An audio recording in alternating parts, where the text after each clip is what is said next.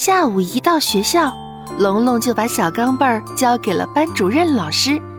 上课时，老师捏着小钢镚儿举得高高的，在班上表扬了龙龙的拾金不昧，然后就把小钢镚儿投进了储蓄罐，发出当啷的一声响。小钢镚儿跳进储蓄罐，心中十分高兴。哎，我还是第一枚呢！这里又干净又暖和，离老师又这么近，老师讲的课我全都能听清楚，我太开心了。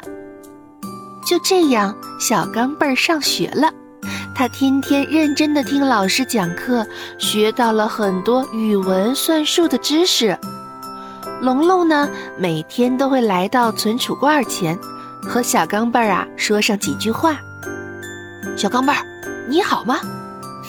我很好，谢谢你。小钢镚儿，你无家可归，很孤独吧？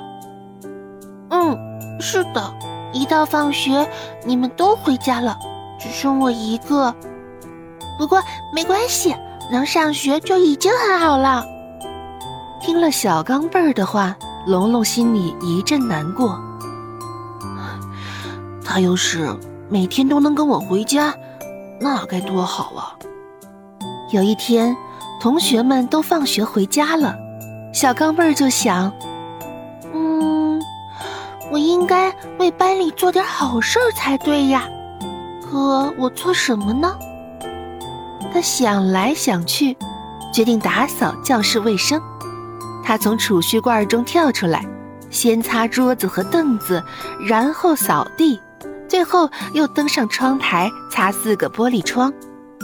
他干活又快又好，不一会儿功夫，教室就变得干干净净了。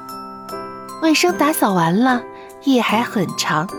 小钢镚儿坐在窗前，抬头望着天上的月亮和星星。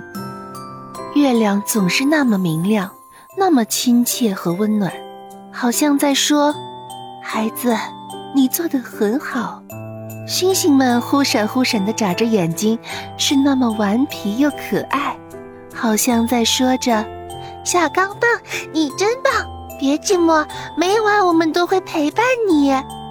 第二天早晨，同学们陆陆续续来到教室，大家都发现教室非常干净，异口同声地问：“，是谁打扫的？谁打扫的呀？是谁打扫的呀？是哪位同学做的好事啊？”没有一个人回答，接连好多天都是这样。